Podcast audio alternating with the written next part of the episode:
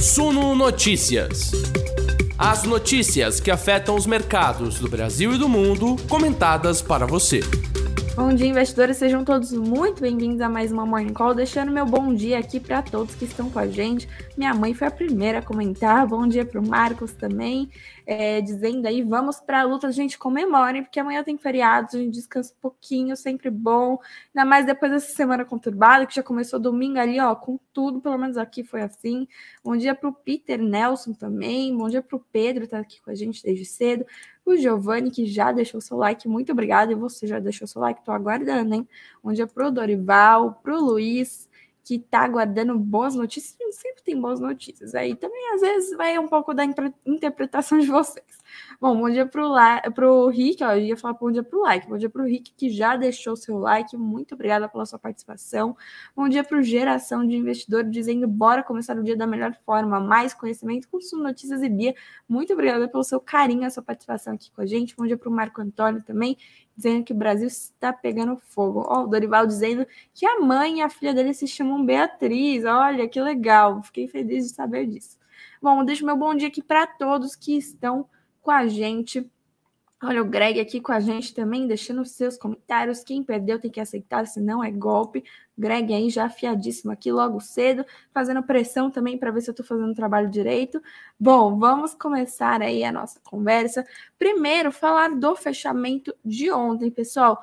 Era muito assim. É esperado, pelo menos, que o Ibovespa cairia ontem, puxado pelas estatais. As estatais, de fato, caíram, tiveram uma queda mais forte, mas o Ibovespa encerrou o dia em alto, uma alta de 1,31% aos 116.037 pontos. O dólar teve uma queda fortíssima de 2,54% aos R$ 5,16.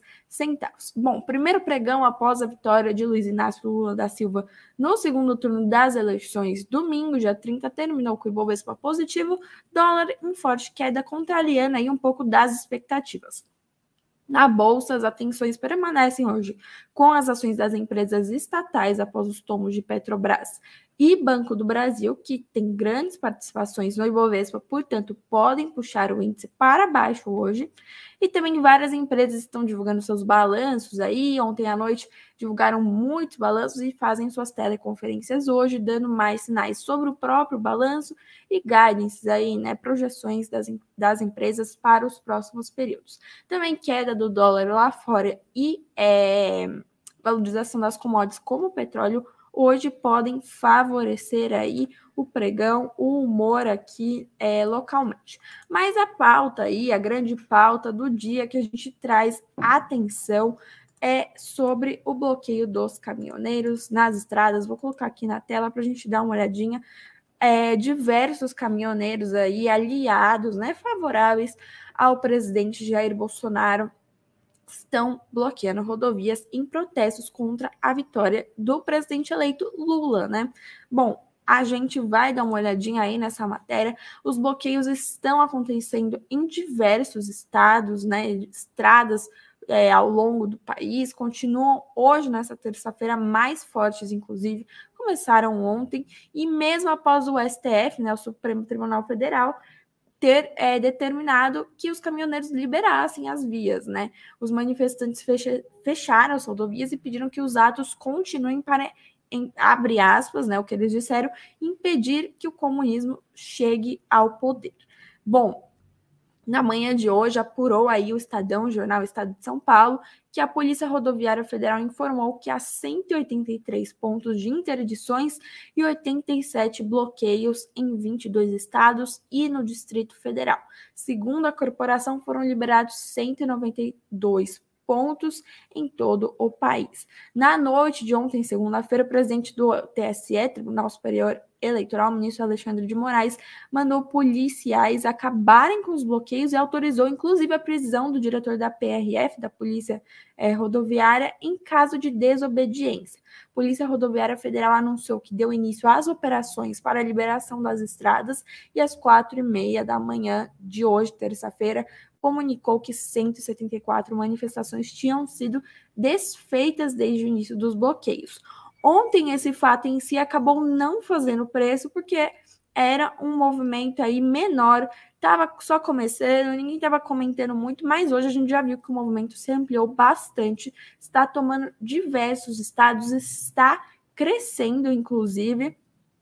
E, e hoje a gente fica com a pergunta: será que vai fazer preço? Como isso vai começar a impactar os negócios, né? Os bloqueios já foram é, declarados ilegais pela justiça, portanto, não se trata mais de uma manifestação política, né? É algo ilegal que nós estamos falando. Inclusive, os pró próprios líderes, né, das, é, da liderança aí dos caminhoneiros estão discordando aí dos movimentos, né? Vou até colocar aqui para a gente dar uma lida. Cadê aqui que eu tinha visto? Tem tanta coisa aqui, ó. Presidente da Associação Brasileira dos Condutores de Veículos Automotores, Wallace Landinho Chorão, que liderou a greve dos caminhoneiros de 2018, disse nesta manhã em vídeo que não é hora de parar o país. Ele criticou as paralisações pontuais que estão sendo feitas em algumas localidades nesta segunda-feira e disse: Quero reconhecer através da Brava a eleição, a democracia desse país parabenizar o presidente Luiz Inácio Lula da Silva pela sua vitória, disse aí o líder caminhoneiro, informando que tem sido procurado nesta manhã sobre as paralisações que estão ocorrendo no país. Ele disse: não é o momento de parar esse país. Vamos aceitar, isso é democracia. Ele disse que pretende ter um alinhamento com o próximo governo e que vai continuar lutando pelo segmento de transportes e de destacou o projeto de lei 1205 do senador Lucas Barreto, que dispõe sobre o transporte de cargas, né? Bom, ele diz que isso vai trazer um ganho para a categoria e nesse momento parar o país vai prejudicar muito a economia. Precisamos ter reconhecimento da democracia desse país a vitória do presidente muito apertada assim, mas se fosse ao contrário, a esquerda também teria que entender e aceitar a vitória ao contrário. Também aqui outros líderes estão falando, né? A Confederação Nacional do Transporte se manifestou contrária também à paralisação, disse que além de transtornos econômicos, as paralisações geram dificuldades para a locomoção de pessoas, inclusive enfermas, pessoas que estão doentes, que têm uma necessidade muito grande de chegar a um hospital, por exemplo, além de dificultar o acesso do transporte de produtos de, de primeira necessidade, perdão, da população. A Confederação Nacional dos Trabalhadores em Transportes e Logística diz defender a democracia e respeitar o resultado soberano das urnas. Por que isso está acontecendo também, né? É, o presidente Jair Bolsonaro não se posicionou, não se pronunciou sobre o resultado das eleições que saiu no domingo à noite, lá por volta das 8 horas da noite, acho que um pouco antes, a gente estava aqui ao vivo, então eu nem sei o horário, sinceramente, mas saiu ali, Lula foi eleito, é o presidente eleito a partir de 2023, entra no poder. Bolsonaro até então não se pronunciou, já se passaram mais de 24 horas, mais de 30 horas.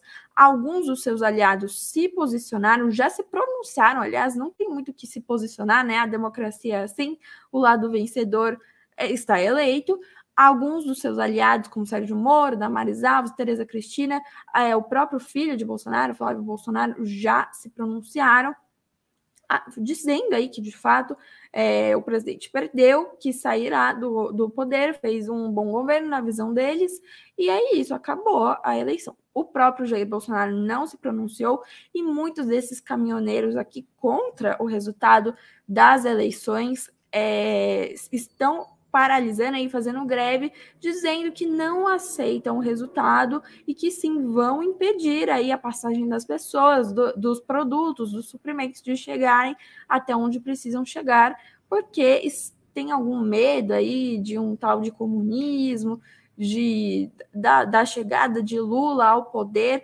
É, Lula, que já foi presidente por dois mandatos consecutivos, né? E, enfim, não houve uma pauta de comunismo nesse nesse meio tempo. E agora eles aguardam aí um posicionamento, um pronunciamento do presidente Jair Bolsonaro para decidir de fato se devem sair ou não, mesmo o STF já ter é, determinado a liberação das vias, o ministro Alexandre de Moraes já ter ter determinado, colocando inclusive a responsabilidade na PRF de liberar essas vias, senão é, o, o, o presidente ali, o chefe, será preso. É, então, estão agindo para acabar com esses movimentos que, inclusive, já têm impactado diversas outras questões, né? Encosta, inclusive, na liberdade aí de ir e vir do cidadão, inclusive aí o bloqueio em rodovias que dão acesso ao aeroporto de Guarulhos, em São Paulo, estão é, provocando cancelamento de voos. Né? O próprio aeroporto de Guarulhos já falou ontem, foram suspensos mais de três voos da Latam e um da United Airlines, devido ao atraso das tripulações que estão presas aí no congestionamento provocados pelo bloqueio. Então, isso já está causando aí um efeito dominó, é uma coisa que bloqueia, impede a outra, e a outra, e a outra, e aí, claro, bota a democracia em questão, né? O que é a democracia? Então, se o meu lado não ganhou, né, eu vou eu vou ficar contra tal, aí isso aí não é muito bem democracia, né? Democracia é, são, são os dois lados que concorrem. Foi uma eleição apertadíssima, foi uma pequena diferença de votos, pouco mais de 2 milhões de votos, e se um lado ganhou, a gente tem que aceitar. Né? Se não foi o meu lado, é uma pena, mas essa é a democracia, né? Também é, há muito em questão aí que o presidente Jair Bolsonaro foi o primeiro é, presidente que não foi reeleito aí na história desde a redemocratização do país, e há muita revolta envolvendo isso. Por isso que os outros poderes estão tendo de intervir agora para colocar ordem aí nesse, nessa questão toda que faz muita bagunça. Mas a questão que fica aqui hoje é: ontem a gente viu uma sessão aí nos mercados mais aliviada, né? As estatais caíram, como já era esperado, e de resto o Bovespa encerrou em alta, dólar caiu. E para hoje, o que fica com todas essas movimentações, com diversas é, associações.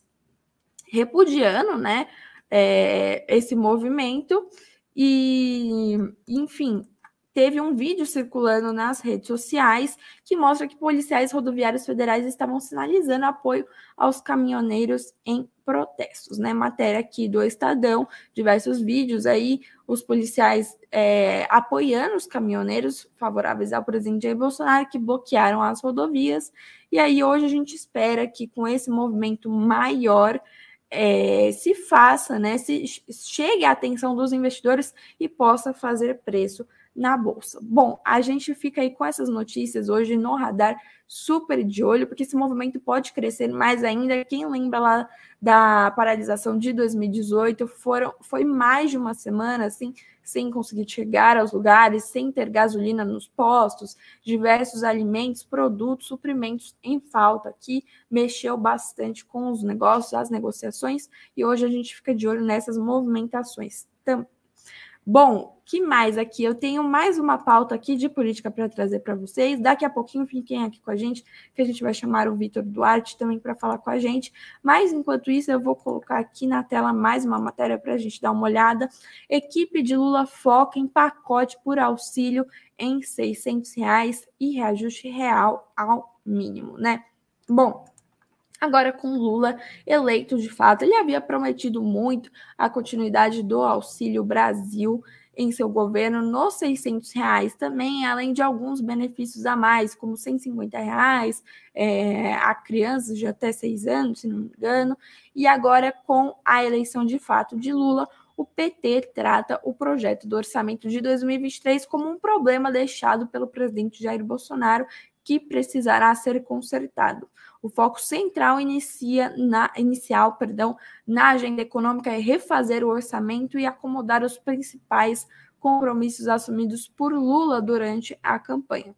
O relator do orçamento de 2023, o senador Marcelo Castro, do MDB, chega no início dessa semana em Brasília para iniciar as discussões técnicas antes de se reunir com parlamentares. Uma primeira reunião já está marcada com os consultores do Congresso antes do feriado de quarta-feira, amanhã, e o pacote para as contas públicas envolve um acordo político para aprovação do projeto de orçamento de 2023 e dependerá também da definição do tamanho de uma licença para gastar, chamada aí de waiver no mercado, até a aprovação de uma nova âncora fiscal para substituir o teto de gastos, aquele que está em vigor chegou a ser furada algumas vezes e que Lula já disse que vai revogar.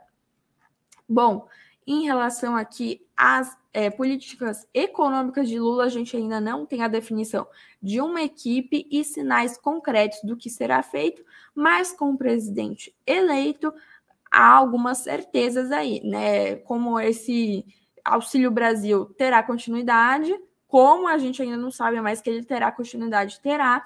Ele diz que quer trazer de volta o Bolsa Família, né, que foi substituído pelo, o, pelo Auxílio Brasil, Bolsa, Bolsa Família foi substituído pelo Auxílio Brasil, que irá revogar o teto de gastos, e ainda há muitas incertezas sobre a pauta econômica, mas há uma certeza que há um presidente eleito, portanto, a gente espera aí as definições de equipe econômica e de política econômica, né? Bom, também é, que mais que a gente vai trazer aqui? Ontem o presidente Joe Biden ligou para o presidente eleito Lula, exaltou as eleições no Brasil e falou em um trabalho conjunto. O mesmo Biden que no exterior quer taxar lucros inesperados de empresas de energia nos Estados Unidos. A gente passa um pouco mais agora para o cenário mundial, o presidente dos Estados Unidos, Joe Biden, aí levantando a possibilidade de impor impostos inesperados às empresas de energia, já que seu governo visa combater os altos preços da gasolina poucos dias antes das eleições de meio de mandato, né? A, a, pauta é a mesma no mundo inteiro, pessoal. A informação dada sobre condição de anonimato é uma pessoa familiarizada com o assunto. As eleições ali do Congresso norte-americano agora, que tem maioria de democratas, e Biden, claro, quer continuar assim, para ter mais facilidade em passar seus projetos e tudo mais, né? E a Casa Branca informou mais cedo que Biden irá responder aos relatórios publicados nos últimos dias sobre os lucros recordes de grandes petrolíferas em pronunciamento às 5 e meia, horário aqui de Brasília. É, Biden publicou ontem que as empresas petrolíferas fizeram bilhões em lucros neste trimestre. Bom, também a gente tem no radar aqui do exterior a reunião de política monetária do Federal Reserve. É, a decisão sai amanhã, a reunião começa hoje, a, a decisão sai amanhã. Há uma expectativa de elevação de 0,75 ponto percentual novamente nessa reunião nas taxas de juros. Houve aí uma elevação consecutiva de 0,75 ponto percentual, se não me engano, foram três. Para amanhã é esperado uma nova elevação e para a reunião de dezembro, uma elevação de meio ponto percentual. Também sexta-feira tem payroll, relatório de é, empregos né, de trabalho lá dos Estados Unidos. E quinta-feira, depois do nosso feriado, a gente vai olhar a decisão tanto do Fed que sai amanhã e a decisão do Banco da Inglaterra sobre as taxas de juros. É esperada aí uma alta de meio ponto percentual e antes de chamar o Vitor aqui, eu quero dar uma olhadinha na ata do Copom que saiu hoje, foi divulgada hoje, sobre a reunião aí da semana passada, 25 e 26 de outubro. Deixa eu colocar aqui na tela para a gente dar uma breve olhada, mas eu já adianto, veio sem surpresas. A reunião mesmo da semana passada veio sem surpresas. O comitê decidiu pela manutenção da Selic em 13,75% ao ano, reforçou na ata da reunião a necessidade de continuar continuar avaliando ao longo do tempo os impactos acumulados a serem observados do intenso e tempestivo ciclo de política monetária já empreendido. O Copom disse em sua ata, abre aspas, assim o comitê avaliou que, diante dos dados divulgados, projeções, expectativas de inflação, balanço de riscos e defasagens dos efeitos da política monetária já em território significativamente contracionista, era apropriado manter a taxa de juros no patamar de 13,75% ao ano. Também o Banco Central repetiu que é necessário manter a vigilância para avaliar se a estratégia de manutenção da taxa de, básica de juros por um período suficientemente prolongado será capaz de garantir a convergência da inflação às metas. Bom, deixa eu dar uma olhadinha aqui nos comentários de vocês. Estou vendo que tem muita discussão aqui. Política deixa as pessoas malucas. Deixa eu ver aqui. Que mais? Bom dia para todos que chegaram aqui nesse meio tempo. É...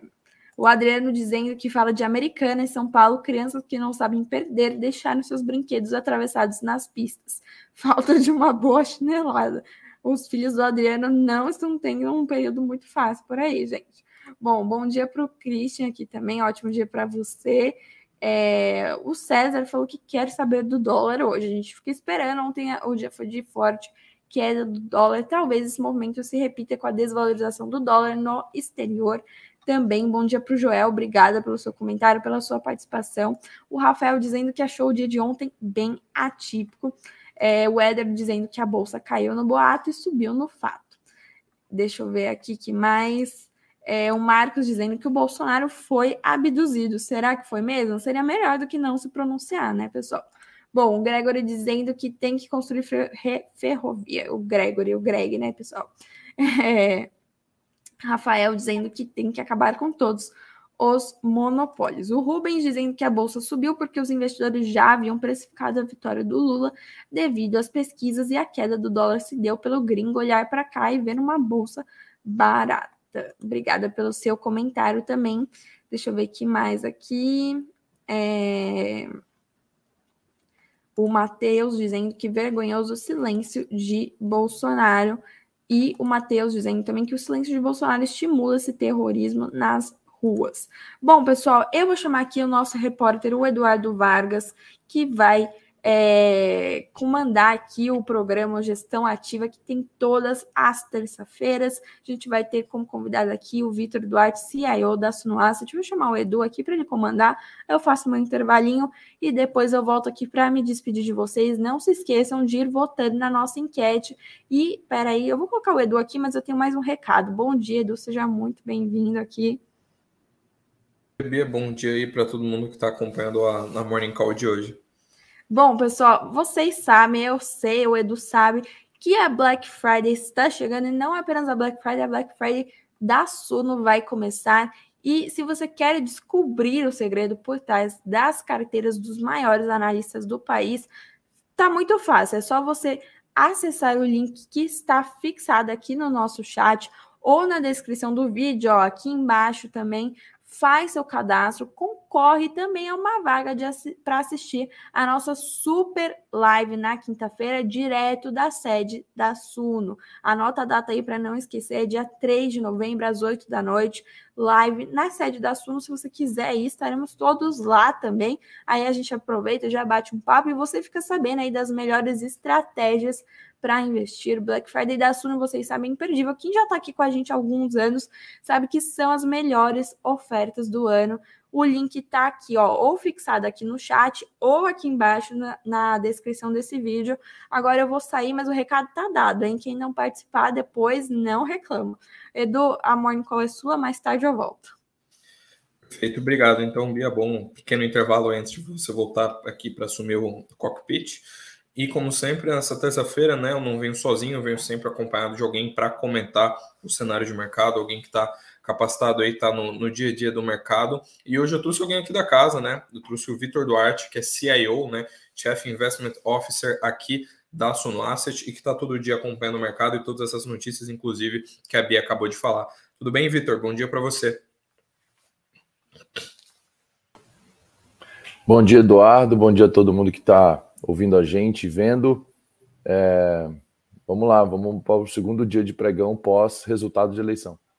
Exatamente, a gente acabou de ver um, uma, um cenário, a gente viu semanas bem voláteis nesse pré-segundo turno, né? A gente viu bolsa subir quase 5% no primeiro dia depois do primeiro turno, depois viu uma queda bem grande de estatais na, na, semana antes do segundo turno, e ontem a gente viu um pregão aí positivo, só que com essas estatais na ponta negativa. A gente viu algumas empresas de educação, de construção civil, varejo subindo bastante, né, por conta do, do maior otimismo com esses setores. E eu queria saber a sua opinião especificamente sobre estatais, né, que é, que é um tema acho que, que é relevante que o pessoal te procura bastante para falar. Né? O que que você, como que você tem visto os movimentos recentes e se você acha que uh, elas continuam relativamente descontadas, mesmo com, uh, né, com, com o cenário atual, né, que muita gente vê um cenário muito binário por conta desse segundo turno das eleições.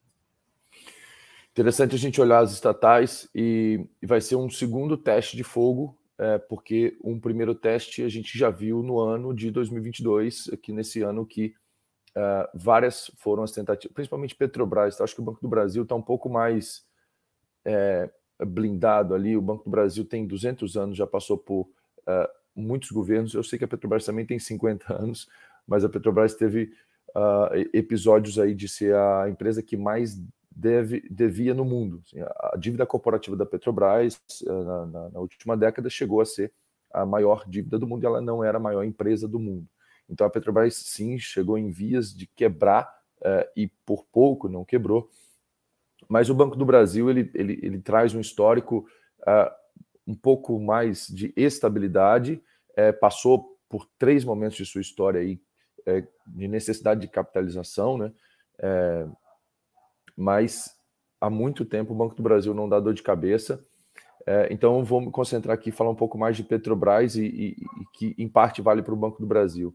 É, a Petrobras, esse ano, é, o, o, o, então presidente, o, o, atual presidente da República, né, é, tentou baixar o preço do combustível várias vezes. Né? A troca de presidentes da Petrobras foi constante durante um período é, e, não, e ele não conseguiu baixar é, via empresa, né? que a empresa baixasse. O combustível foi baixado via imposto. Então, o imposto é, foi baixado para que o combustível chegasse na ponta um pouco mais baixo, baixou o custo dos transportes, é, energia elétrica também, então fez com que até uh, a gente observasse aí uh, três meses de deflação, é, né, um, um, certo freio nos preços que vinham subindo muito forte. Então a Petrobras, como empresa, uh, já passou por um teste né, de, de, na sua governança e foi aprovada. A gente vai passar por novos testes no novo governo. É, Porém, assim, é, a responsabilização dos administradores, né, seja dos diretores, dos conselheiros de administração, conselho fiscal, de maneira geral, a Petrobras, depois dos escândalos da última década, tem acordos na, é, em cortes internacionais, principalmente americana.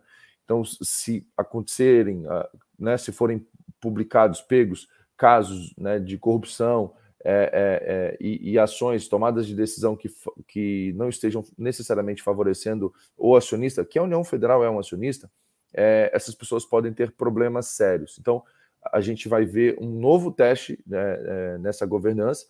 É, se a, a, o fundamento for sendo destruído, a empresa, o preço da ação pode sim sofrer com fundamento, com razão. Né?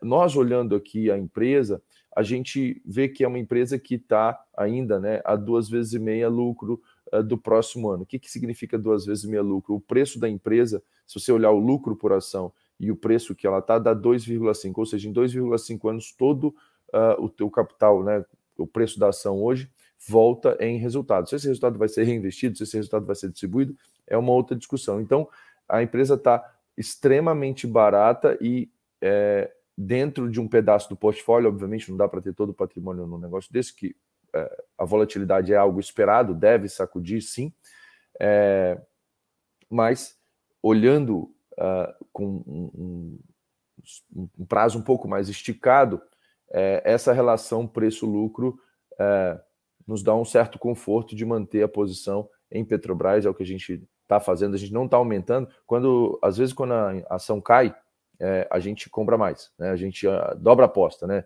Não necessariamente dobra a posição, mas então a gente não está dobrando a aposta, a gente está observando, mas a gente não está diminuindo a posição. É, é uma posição que é, deu bastante resultado em 2022, vai ter volatilidade, mas como parte do portfólio, e é isso o investidor precisa entender. Né? É, ele não tem que falar assim, ah, dólar, ah, Petrobras, Banco do Brasil, ah, vou comprar Oi, vou comprar Bitcoin, vou não é uma coisa, né? É, é, é, você tem que olhar a tua carteira. Como é que a tua carteira está composta, né? A gente tem uma carteira aqui que é, tem 80% de empresas não estatais e 20% de empresas estatais. Então, a gente é muito mais beneficiado é, quando a economia vai bem do que pontualmente de estatais. Né? Talvez esse 20% seja um peso maior do que outros gestores têm, né? e por isso chama atenção e a gente publicamente já se posicionou é, que a gente olha as estatais de uma forma uh, talvez com um pouco mais de racionalidade, um pouco menos de medo uh, do que os players uh, profissionais na média. Então, acho que essa é a visão para as estatais é, no, no, próximo, não no próximo ano, mas sim nos próximos quatro anos, no próximo governo, como que as empresas vão se comportar né, nesse novo teste de estresse, que vai ter um teste de estresse, vai ter, uh, terão muitas tentativas, sim, é, de controlar preço, de baixar preço na canetada, é, e isso pode ser feito de várias formas. Se for feito via empresa, a empresa se prejudicar por conta disso, a gente já conhece o resultado dessa história. A gente já viu ali de 2015 para frente como que uma alocação ineficiente de capital é, pode levar a empresa a praticamente quebrar, como foi o caso da Petrobras na última década. Perfeito. Aliás, só fazendo um adendo aqui antes da, da última pergunta, né? Além disso tudo que o Vitor falou, tem muito, tem muita, muita gente olhando para o management da empresa, né? nas últimas horas, tá até inclusive no, no site aqui do Sul Notícias, tem um dos senadores, né? Que é, que é suplente, que está meio cotado para assumir a presidência em 2023, que inclusive não ficaria barrado pela lei das estatais, né? Porque ele teria o mandato terminando nesse ano, então talvez ele conseguisse burlar de alguma forma essa entrada, que é um senador que, não engano, fez o projeto de lei da, das eólicas, das offshore, que eram que, que, que, é uma das pautas, aí, uma das coisas que está sendo colocada pela campanha do atual presidente. E uma pergunta que eu ia perguntar que eu ia falar para você, Vitor, que acho que é um tema que estava bem em voga quando o pessoal falou do segundo turno e acabou uh, se concretizando, que é essa questão do que algumas pessoas chamam de terceiro turno, né? Agora a Bia acabou de falar muito sobre caminhoneiro, sobre como é que tá rolando, e eu me recordo de, de ver alguma entrevista de alguém, se não me engano, da Verde Asset, não era o Stuberger, mas alguém importante lá da Verde, falando que, olha, a gente opera com cautela porque a gente não sabe se esse terceiro turno vai ser uma coisa pouco institucional, uma coisa mais tranquila entre os políticos ou se vai ser uma coisa caótica. Os primeiros dias a gente está vendo uma coisa relativamente caótica ali, com muitos pontos de, de estradas sendo bloqueadas, só que a gente não viu ainda as pessoas falando, né, dando uma magnitude grande para isso, porque ainda não sabe como é que essa coisa vai se desenrolar, está todo mundo aguardando o que o atual presidente vai falar. Uh, e eu queria saber da visão de vocês da Asset, né? Existe uma chance disso fazer muito preço? Vocês acham, acompanhando o radar político, que isso deve se desenrolar e deve prejudicar muito a bolsa? Uh, com quem vocês têm falado? Qual é a visão dos outros investidores? Como é que está a percepção de vocês sobre esse momento? É, o, o, quem melhor domina esse tema são os cientistas políticos e nós investidores ficamos observando tanto o mercado quanto a opinião dos cientistas políticos para ver se, se isso uh, vai mexer na, na, nas ordens de compra e de venda uh, dos mandatos. Mas o que, que a gente tem observado? Né? A gente tem observado que os movimentos, é, apesar de estarem em vários estados, são movimentos ainda uh, não capazes de causar um terceiro turno. Né?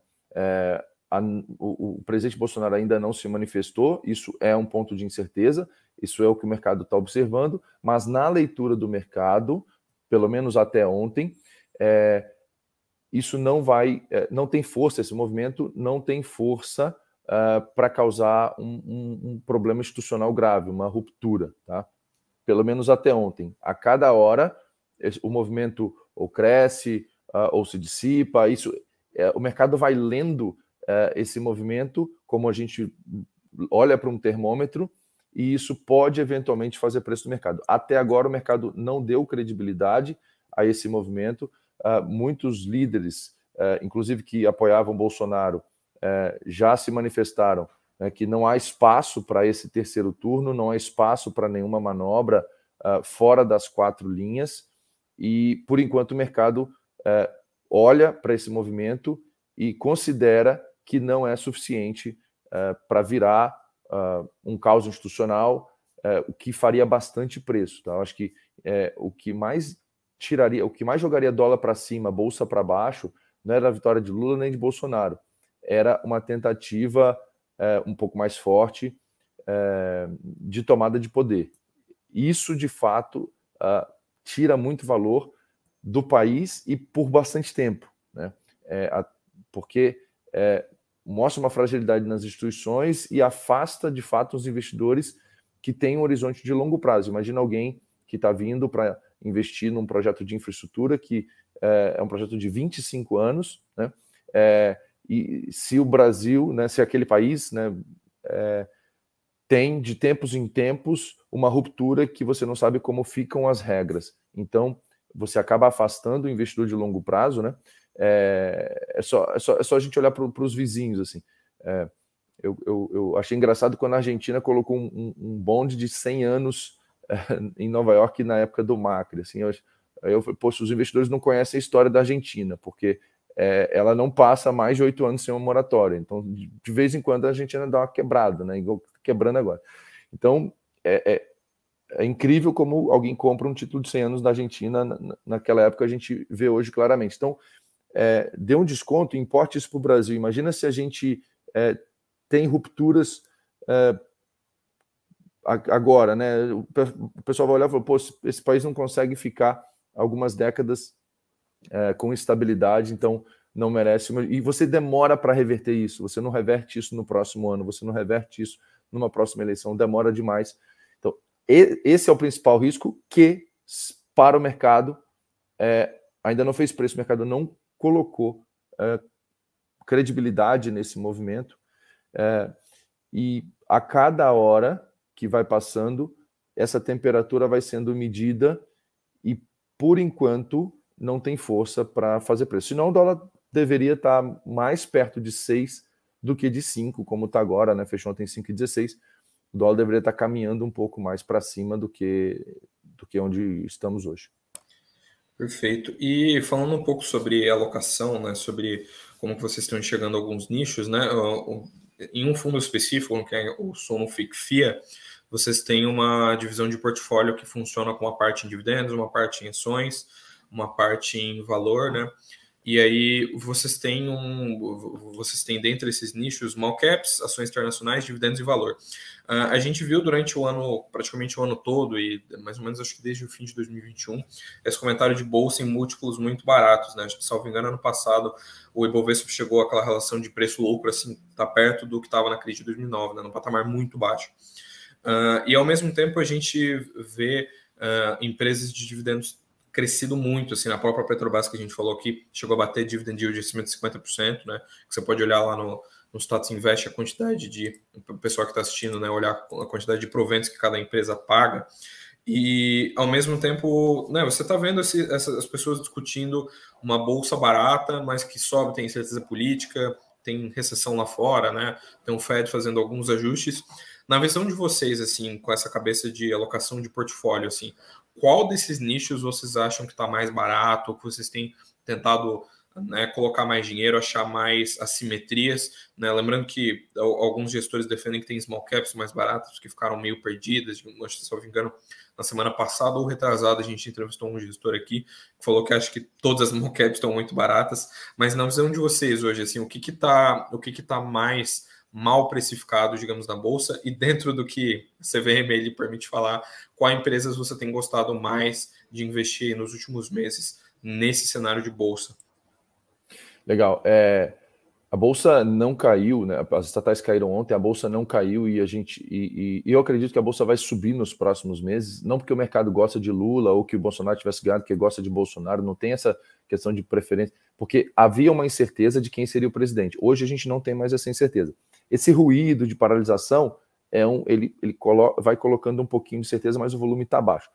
O que, que aconteceu na segunda, no domingo pós 8 eh, horas da noite? Acabou uma grande incerteza de quem vai ser o presidente do Brasil. Pô, acabou essa incerteza. Acabou essa incerteza, o mercado começa a olhar para o fundamento de novo e bolsa sobe. Então, é, há, muitos analistas estavam é, confiantes de que haveria um rally de bolsa independente do resultado da eleição, e, e eu acredito nisso. Eu acredito uh, numa valorização das empresas que estão muito baratas especialmente as small caps, é, estão baratas. Eu, vou, eu não sei quem foi o outro gestor que falou aqui, mas eu vou concordar com ele. Especialmente as empresas de menor capitalização estão baratas. Por quê? Porque quando você tem um saque à indústria, os fundos, os fundos de ações tomaram uh, saques esse ano de 50 bilhões de reais. Então, quando você saca de um gestor, é, ele tem que vender. Ele não é a opinião dele, ele tem que vender para pagar o resgate. É, então ele vai vendendo as posições e quando ele vai vender uma empresa com uma menor liquidez, ele acaba pressionando o preço daquela empresa um pouco mais para baixo. O investidor estrangeiro é, ele costuma não entrar em empresas muito pequenas. Imagina um investidor que opera globalmente, ele tem que operar no, com os principais nomes de cada país. Então ele vai comprar as maiores empresas do Brasil, as maiores da Turquia, as maiores da África do Sul, as maiores da China, as maiores da Coreia. Então ele não consegue aqui olhar, é, é, é, sei lá, Clabin. Ele não consegue olhar boa safra. Ele não consegue, ele não consegue descer no, no, em empresas que têm uma capitalização é, muito baixa, né? É, não que essas empresas sejam ruins, elas só não são gigantes, elas são pequenas e médias, né? Pequenas e médias no sentido de companhia aberta, tá? Em relação à pequena e média empresa do, do, do, uh, do IBGE, do Sebrae, vamos dizer assim, elas são grandes pra caramba. Elas são empresas que valem bilhões, né? Então, essas empresas, uh, small caps, faltou bolso para elas, não tinha um comprador. Se o gringo não compra, se o, se o gestor de fundo de ações está tomando o saque ele não compra, é, elas foram as mais amassadas uh, de preço. Então, é, alguns dos fundos de private equity, fundos que investem em empresas não listadas em bolsa, é, a gente se questionava para que, que existe private equity se a empresa listada está mais barata do que as transações que, que a gente via no mundo de empresas não listadas. Né? E a empresa listada é, é, companhia aberta, tem, tem muito mais informação, já tem o histórico, então é, é, muito melhor você comprar uma companhia aberta do que uma companhia fechada. Tem, tem mais informações e no mesmo preço. Então, eu acredito sim que as small caps vão, vão subir, e, e, e na alocação do Sunufia, a gente tem 20% de, de internacional, então a gente tem 20% de ações lá fora, e os outros 80% ações locais. A gente costumava dividir 30% dividendos, 30% valor e 20% small cap justamente por conta de liquidez. As small caps foram ficando tão baratas, tão baratas, que a gente foi diminuindo as empresas de dividendos que a gente tinha, de 30 para 20, né? e fomos aumentando de 20 para 30 as small caps. Então hoje a gente tem uns 30% em valor, 30% de small caps e 20% só em dividendos é, acreditando na, na, na, no crescimento, na recuperação do preço dessas empresas. Algumas já andaram bastante, 300 já andou, é, a, acho que Clabin também está é, interessante. Então, a soja, a gente vem falando de soja 3 há bastante tempo. É, são empresas que a gente gosta, que estão no nosso portfólio e que, é, em condições normais de pressão e temperatura, não deveriam estar nos múltiplos que estão. Mesmo as de dividendos, que a gente diminui um pouquinho, elas têm um dividend yield, né, o, o, o dividendo dividido pelo preço, muito interessante. É um dividend yield real, é um dividend yield que cresce é, com o tempo, que a receita da empresa. Se, vamos lembrar um pouquinho do o que é inflação, né? Inflação é o crescimento dos preços. Então, você vai ao supermercado e, e os produtos são mais caros, você concorda que o supermercado está faturando mais? Ah, mas os, os, funcionários do supermercado também estão ganhando mais, a energia do supermercado também está tá mais cara. Ok, a energia está mais cara. Mas se tudo sobe na mesma proporção, você concorda que o lucro subiu com a, com a inflação? E o lucro do supermercado foi corrigido com a inflação? Né? É, isso significa o quê? O lucro, da, olhando de forma macro, né, não é exatamente todo mês, mas é, os lucros das empresas, principalmente as empresas uh, líderes dos seus setores, que conseguem fazer preço, elas, o lucro tende a ser corrigido pela inflação e por ganhos de, de, de eficiência e produtividade. Então você tem uma empresa que está pagando um yield de 9, 10 real, né, corrigido pela inflação, né, é muito melhor do que o Tesouro IPCA+, que está pagando 5 e alguma coisa, né, menos de 6. Ah, Vitor, uma renda fixa ou outra renda variável realmente tem que ter, claro, tem que ter um prêmio de risco, mas será que 10 real, 11 real, 12 não paga o risco de você ter uma empresa é, por exemplo, de dividendos, uma transmissora de energia elétrica, que é um negócio super tranquilo, previsão de, de previsibilidade de fluxo de caixa muito é, grande. Então, é, quando os investidores né, é, sentarem em frente às suas planilhas, né, pegarem o número, analisarem friamente, eles vão ver o quão barato estão as empresas no Brasil, é, a não ser que tenha um governo que vá bagunçar muito, né? é, é uma oportunidade de compra, sim. E essas, uh, o será que vai bagunçar ou não vai bagunçar? O mercado vai lendo uh, entre linhas, pequenas informações. Por Geraldo Alckmin está no coordenador, né? Tá, tá, de coordenador do comitê de, de, de transição, né? Isso é um isso é um sinal muito positivo. Um político experiente e com bastante razoabilidade. Né? É, o, quem vai ser equipe econômica? Né? Alguns nomes já começam a surgir, uns mais políticos, outros menos, mas mesmo que você tenha um ministro político, mas se você tem um, alguns secretários mais técnicos, como a gente viu no Palocci em 2000 é, é, eleição 2002, assumiu em 2003 ali, é, um ministro político, porém um secretariado extremamente técnico, né, e que fez um excelente primeiro mandato, é, isso agrada o mercado. Né? Então, são, são várias, vários pontos que o mercado vai observar para ir, distra... ir ganhando essa confiança ou dissipando uh, um certo medo, e quando todo mundo voltar para a prancheta, olhar o preço dos ativos, é, a gente acredita muito que as ações vão andar bastante. Tem risco, é renda variável, pode ter volatilidade, mas do, assim, olhando o preço né, e valor dos ativos, a gente acredita num bom desempenho para a Bolsa nos próximos meses. Perfeito, então estamos chegando aqui nos no nossos últimos minutos aqui de, de tempo. Então agradeço você, Vitor, pela, pela sua participação, pelo seu né, por toda essa contribuição aí para o pessoal que está acompanhando a gente aqui no, na Morning Call. Né, agradeço aí por tudo, tudo que você falou e deixo aí o espaço aí só para você falar onde é que o pessoal consegue encontrar o Sunufia, né, consegue encontrar nas principais corretoras. E lembrando que a Suno Asset também não tem só fundo de ações, né, tem Fiagro, tem fundos imobiliários, tem muita coisa aí para o pessoal dar uma olhada, né? Legal, a gente tem quatro linhas de negócio, uma linha ainda não tem produto, né? É, investimento em empresas, fundo de ações Investimento no setor imobiliário, a gente tem o SNFF, SNCI e o MGLG, está sendo reformado, vai ter um, um, nome também com um padrão SN. Né? É, a gente tem o, um fundo para investir no agro, que é o SNAG 11. E é, teremos um fundo de infraestrutura, um, um FII Infra, que deve ser lançado uh, em breve. Então, essas são as quatro áreas de investimento. A gente investe em empresas, a gente investe em imobiliário, a gente investe em agro, a gente investe em infraestrutura. Quatro grandes temas relevantes para o país, é, que têm profundidade, que são é, suficientemente seguros para que a gente possa fazer os nossos investimentos. Então, aqui não tem criptomoeda, Bitcoin, essas coisas, nada disso. São coisas concretas. E você acha o Suno FIA nas principais corretoras. Então, tem na XP, tem na Rico, tem no Inter, uh, no Bank. Chegando lá, uh, já assinamos, falta disponibilizar. É, e, e, e, muitas BTG e muitas plataformas aí é, já assinando e, disponibilizando esse fundo para os seus clientes. Então, se a sua plataforma não disponibiliza, faça duas coisas. Primeiro, vá no chat e fala assim: Ei, cadê o Suno FIA? E se eles não responderem, abra a conta em outra que tenha. E mostre que a decisão de investir é sua e não da sua plataforma. Dá para todo mundo investir, então, né? Já ficou bem claro a, aqui. A partir de 100 reais, Bia, a partir de 100 reais, algumas, algumas plataformas colocam 500 reais como regra da própria plataforma, outras permitem 100 reais. Nosso fundo permite a partir de 100 reais é, um investimento no Suno FIA para que você se exponha a uma carteira diversificada a mais de 30 ativos. Maravilha. Bom, muito obrigada, Edu. Muito obrigada, Vitor. Vitor que esteve aqui com a gente também no domingo, lá no calor do momento.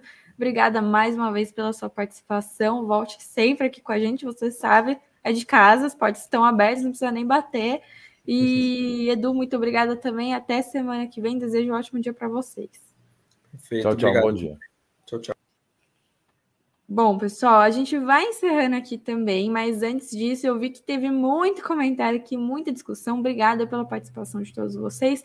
Vou colocar nossa música, encerrar nossa enquete. É... Alguém tinha perguntado para eu mostrar meu brinco, ó. Adoro esses comentários de vocês. Obrigada. Esse aqui é antigo, já tenho vários mesmo, como já comentaram. Encerrando aqui nossa enquete, perguntei como deve ser a movimentação da bolsa hoje, visto aí, né, a surpresa de segunda-feira. Tivemos é, 339 votos. Muito obrigada pela participação de todos. A audiência é bem cheia aqui hoje. Obrigada mesmo. Perguntei como deve ser o movimento da bolsa hoje. 47% da nossa audiência bem otimista, dizendo que deve ser positivo, assim como ontem. 33% dizendo que vai ser queda atrás de queda e 19% dizendo que deve começar mal e terminar bem. Bom, a gente encerrou aqui a nossa conversa. Agradeço muito a participação de todos. Desejo uma ótima terça-feira, um ótimo feriado. Se você é de feriado, descanse bem. Se você é de trabalhar, trabalhe bem. A gente se vê na quinta-feira de manhã. vou trazer bastante notícia aí quinta-feira. E hoje, 19 horas, vocês sabem que é a nossa live. Greg volta aqui com os destaques do dia. Eu fico por aqui, volto quinta-feira, mas enquanto isso, vocês ficam lá no suno.com.br barra notícias nas nossas redes sociais, conteúdo atualizado aí o dia inteirinho, amanhã também, totalmente atualizado. Eu vejo vocês quinta-feira. Ótimo dia, ótimo feriado e bons negócios hoje.